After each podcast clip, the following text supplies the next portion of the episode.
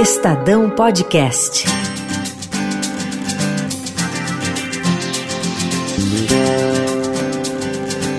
Olá, eu sou Ana Paula Niederauer. E eu sou Paloma Cotes e você está ouvindo o podcast Se Liga no Vestibular. Vamos começar esse episódio te desejando um feliz ano novo. E 2020 começa com uma série de desafios para quem está nas segundas fases dos vestibulares. Relembrando que as segundas fases da Unicamp e da FUVEST acontecem daqui a pouco. As provas da FUVEST estão marcadas para os dias 5 e 6 de janeiro, e as da Unicamp acontecem nos dias 12 e 13 de janeiro. Essa é uma época de festas, mas também de concentração para os estudantes. Quem falou com a gente sobre esse assunto foi o Marcelo Fonseca, coordenador do Grupo Etapa.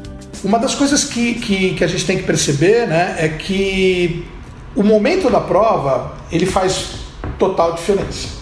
Então você chegar numa prova preparado, né, é, envolve alguns fatores que, que você não pensa um ou dois dias antes. Acho que você pensa isso idealmente desde o começo do ano, mas ainda dá tempo de você, de você reverter isso. Você tem que estar tá, é, é, bem física, mental e emocionalmente. Ou seja, se você não estiver dormindo, não é muito, porque dormir muito também não é, não é muito recomendado, mas assim, dormindo bem, né? se alimentando de forma saudável, é, é tendo seus momentos de, de, de, de, relaxamento. É uma coisa que a gente recomenda muito, por exemplo, é uma atividade física.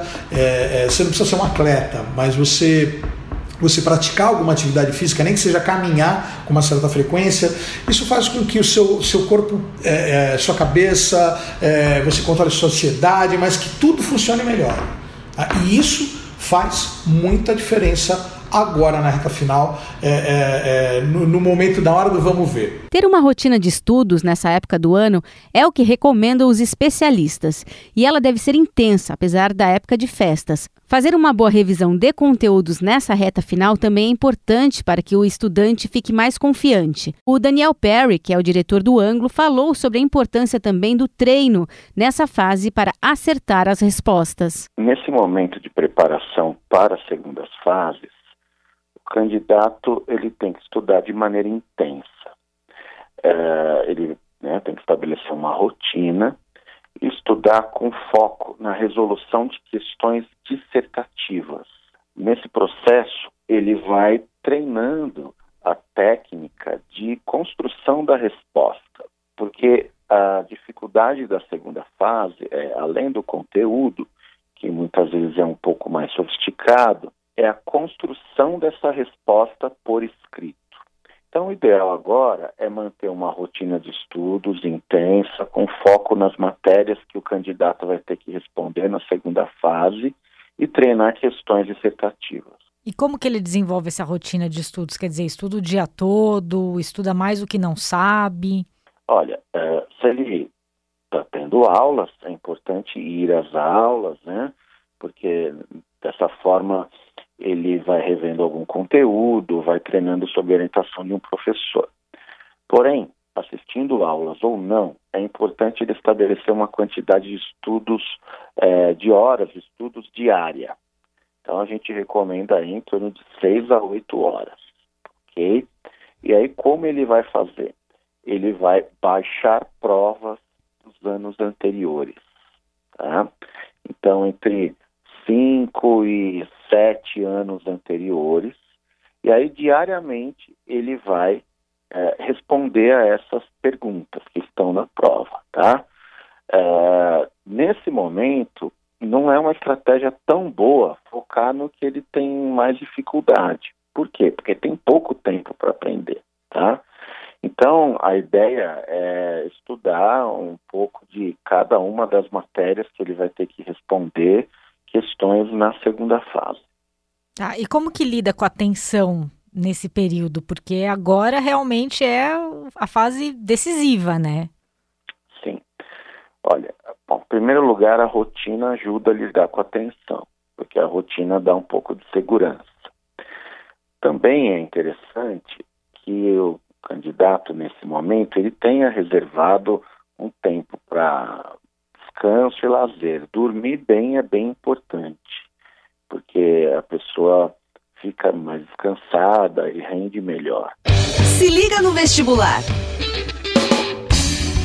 Já falamos em outros episódios sobre a importância de uma boa alimentação para estar bem preparado para as provas. Existem alimentos que ajudam a combater a ansiedade, como explica a nutricionista da Unifesp, Anita Sachs. Um pedaço de chocolate, 20 gramas, são suficientes. Nem no momento de ansiedade, exagerar no chocolate não pode. Não é adequado, porque ele vai consumir um. ele vai ter um aporte calórico muito grande, basicamente de gordura. E a digestão gestão é mais complicada, principalmente nesse uh, período do Brasil de calor, né? Essa época de final de ano muito quente. Então, e, e ele vai. Uh, o importante é que ele ingira esse chocolate, por exemplo, esses 20 gramas que eu mencionei, mas prestando atenção no que ele está comendo, sentindo realmente o sabor, sentindo esse chocolate descer pela garganta, entre aspas. Então, perceber o que ele está fazendo e isso ajuda-o a acalmar. Caso ele se sinta muito cansado, estressado, ansioso, como você mencionou, às vezes o fato dele se levantar da poltrona, da escrivaninha, caminhar ou correr 10 minutos e depois voltar, beber um copo de limonada ou um suco de maracujá, por exemplo, é suficiente para que essa ansiedade diminua né?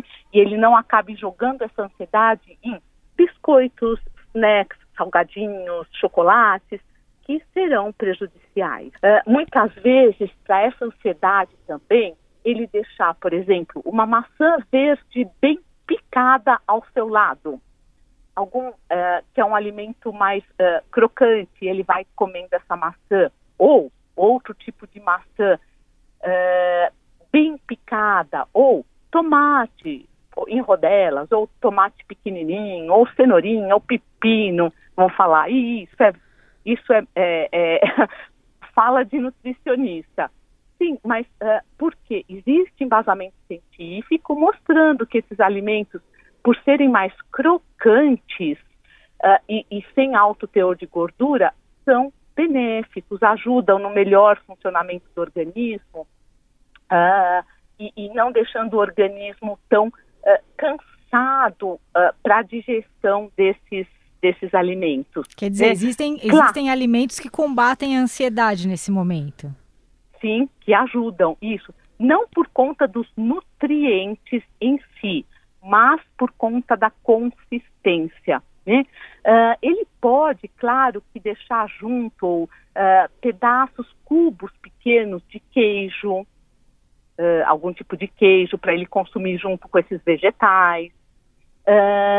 Isso, claro, não diz contra a presença de algum tipo de biscoito que ele goste, ou muitas vezes o que a gente até recomenda, fatias de pão de forma qualquer, cortadas em cubinhos e assadas, sem adição de manteiga ou margarina ou azeite, isso também fica crunch e ele vai uh, uh, uh, crocante e ele vai combinando junto a essas hortaliças, junto ao queijo. Então existem formas dele controlar ou contornar essa ansiedade sem na realidade ingerir alimentos muito ricos em gordura e açúcar que seriam prejudiciais principalmente por conta da contribuição para o aumento de peso, eh, alta quantidade de gordura no organismo. O sono também é importante. Se privar desse momento de descanso para poder estudar um pouco mais pode ter o efeito inverso ao que o estudante espera, como explica a médica Helena Rachul, do Instituto do Sono. A gente recomenda que estuda assim horas e horas, assim, estuda uma hora para dez minutos, é, idealmente para até dar um, um, respiro, respirar, fazer mindfulness, né, meditação, que é, são técnicas de respiração que ajudam a pessoa a estar tá inteiro no que ela está, né? No que ela está fazendo. Está fazendo uma coisa, às vezes você está lendo um texto, mas pensando, puxa, ainda falta não sei o então você não está totalmente focado no que você está fazendo. Realmente uma questão muito importante é você estar tá inteiro no momento do que você está fazendo, seja lá o que for. Está estudando, está inteiro no estudo. Está descansando, está inteiro no descanso. Para poder dividir os horários e não ficar com porque se você está estudando, está pensando que devia estar tá dormindo. Aí vai, pode dormir e ficar pensando, poxa, mas eu devia estar tá estudando. E aí você não aproveita nenhum e nem outro. Então tentar focar de aproveitar o presente, aonde você está. Isso é uma questão muito importante. Num longo prazo, isso pode trazer que tipo de prejuízo? A privação do sono? É, a privação de sono é uma coisa que a gente tem estudado amplamente em todas as faixas etárias, mas ela dá muitos problemas. Dá problema de memória, pode dar problema imunológico, porque a gente fica sem imunidade, começa a pegar mais infecção, você começa a ficar irritado, porque é como se você não estivesse mais com a energia que você precisava para o dia seguinte. Fica irritado, começa a brigar com as pessoas, é, tem essa questão imunológica, tem a coisa da memória que as pessoas ficam realmente muito estressadas de não lembrar coisas que elas deveriam lembrar. Então as coisas vão se somando e a pessoa vai ficando com um déficit, né? No dia da prova, não é recomendado fazer uma atividade física, dado que o estudante precisa guardar energia. Mas, durante o exame, é possível fazer alguns movimentos que podem ajudar na concentração e no relaxamento, como explica o preparador físico Aulo Selmer, que é colunista da Rádio Eldorado e proprietário da assessoria esportiva For Anyone. Estar bem descansado, bem alimentado, e se preparar para ir lá para o local da prova com bastante antecedência para que você não fique preocupado. Eu acho que a atividade física ela tem que ser feita durante todo esse processo de estudo aí que, que pode durar meses para alguns estudantes. E se você conseguir ter uma agenda bem distribuída, com as horas que você tem que estudar, com a, com os horários que você tem que fazer a sua parte de fortalecimento muscular e, a, e intercalando o dia a dia com as atividades aeróbias, mais os dias dos jogos coletivos, mais os dias dos exercícios respiratórios e, e fugir um pouquinho daquela, daquela paranoia de só ficar estudando, você pode, por exemplo, até jogar um, um xadrez, jogos de dama, dominó, isso também vai ajudar bastante. Isso vai fazer com que você tenha uma programação muito bem distribuída e isso vai te ajudar a fazer com que você tenha mais confiança no momento que você estiver lá realizando o seu vestibular. Isso vai te ajudar bastante e principalmente vai estar com a sua concentração bem trabalhada. Aulos, a gente está falando aqui que você tem que estar preparado realmente fisicamente para estar lá sentado durante quatro, cinco horas para fazer uma prova, né? É, tem algum movimento que o estudante possa fazer, algum exercício de respiração na hora que der aquela travada, ou que der uma tensão, alguma coisa que ele possa fazer durante a prova para ir relaxando e São os mesmos exercícios que eu acho que ele tem que fazer no momento que ele está estu estudando, que ele tem que fazer aquelas pausas lá, depois de duas ou três horas de estudo. Ele tem que tentar relaxar, esquecer um pouquinho é, daquele momento que ele está passando lá de estresse e tentar fazer respirações bem pausadas, enchendo o máximo possível o peito de ar, ou fazer aquela respiração abdominal que se usa na yoga, que também que é muito boa.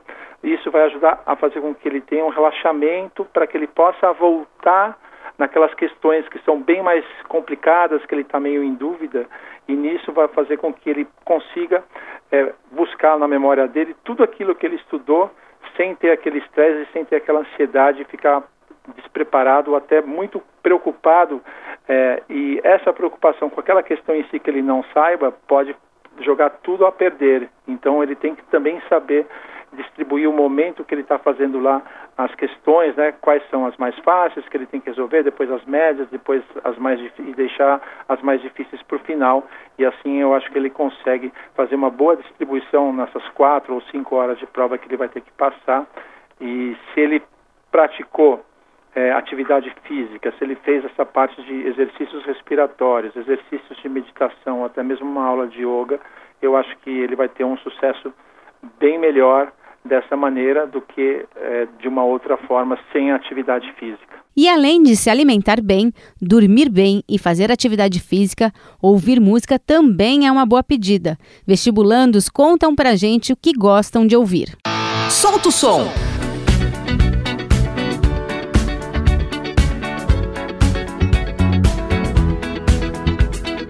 Meu nome é Felipe, tenho 26 anos, estou prestando atualmente para medicina e geralmente quando estou estudando eu gosto de ouvir Daft Punk. Então minha favorita é uma coisa na música deles me acalma e ao mesmo tempo deixa concentrado. Quando dá, eu pego no podcast durante o transporte público, né, já 5h20 da manhã, uma hora e meia para vir para cá, uma hora e para voltar, tenho que aproveitar esse espaço de alguma maneira. Então eu pego podcasts, geralmente de história, de filosofia, e minha rotina como todo vestibular de medicina, é bem puxado, então acordar às 5h20 da manhã, mas eu pego pelo menos três dias por semana para parar e treinar vôlei, que é um jeito que eu consigo esparecer e voltar no próximo dia mais concentrado.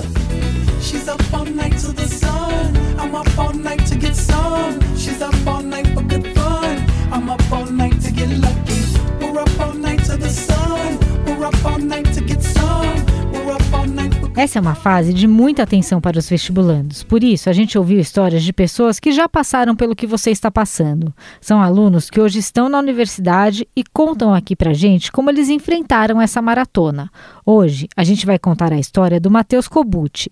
Ele tem 18 anos e está estudando Direito na São Francisco, na USP. Ele conta que estudava até 10 horas por dia. Eu já passei por isso, por isso.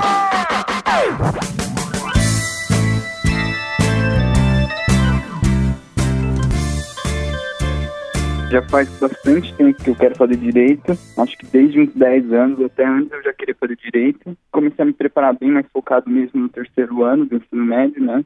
Eu fiz cursinho junto com o terceiro ano do ensino médio, então eu estudava praticamente umas 10 horas por dia, até mais. Durante o ano todo eu fazia uma redação por semana, fazia muitos exercícios por dia. O que eu, eu lia o conteúdo e depois fazia com vários exercícios desse conteúdo que eu tinha acabado de ler. Então, bastante exercício mesmo, foco era no exercício.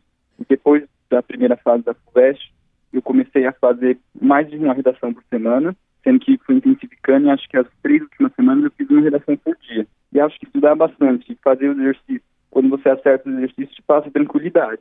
Agora que está na segunda fase, eu daria a dica de praticar bastante a redação e quem tem questões de humanas na segunda fase, tentar estudar por, por essas questões porque exatas a gente já está acostumado a ler a pergunta e fazer as contas, porque não tem como você olhar as respostas e pensar por elas. Mas humanos que a gente está acostumado a ver as respostas e achar o que está errado em cada alternativa, às vezes é complicado você só olhar a pergunta e saber responder. Por isso acho que dá bastante humanos e redação. O Se Liga no Vestibular tem episódios específicos sobre as segundas fases da Unicamp e da FUVEST, que você pode ouvir no Spotify ou no seu tocador favorito ou no site do Estadão. Mas vamos relembrar aqui alguns recados que são importantes nessa fase e que valem para os dois vestibulares. É importante chegar ao local de prova com antecedência de pelo menos uma hora. Lembre-se que, em alguns casos, o local de prova da segunda fase pode ser diferente de onde você fez a primeira prova. Também é importante sempre levar um documento original com foto. FUVEST e Unicamp não aceitam cópias, nem se forem autenticadas. E equipamentos eletrônicos estão proibidos. E a gente fecha aqui com mais uma dica do Daniel Perry, do Anglo. Agora, falta pouco, não tem muito como inventar a roda é manter uma rotina de estudos, tá? com foco na resolução de questões escritas. Então, menos conteúdo e mais treino, porque o que vai eventualmente derrubar muitas vezes o candidato na segunda fase é justamente uma resposta mal construída.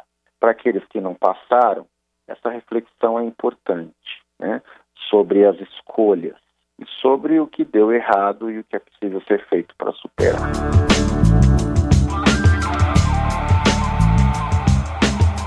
E nós ficamos por aqui. Lembrando que essa série de podcasts tem a produção de Clara Helstab, finalização de Moacir Biasi e a coordenação do núcleo de podcasts é do Emanuel Bonfim. E eu, Paloma Cotes. E eu, Ana Paula Niederauer, terminamos esse episódio.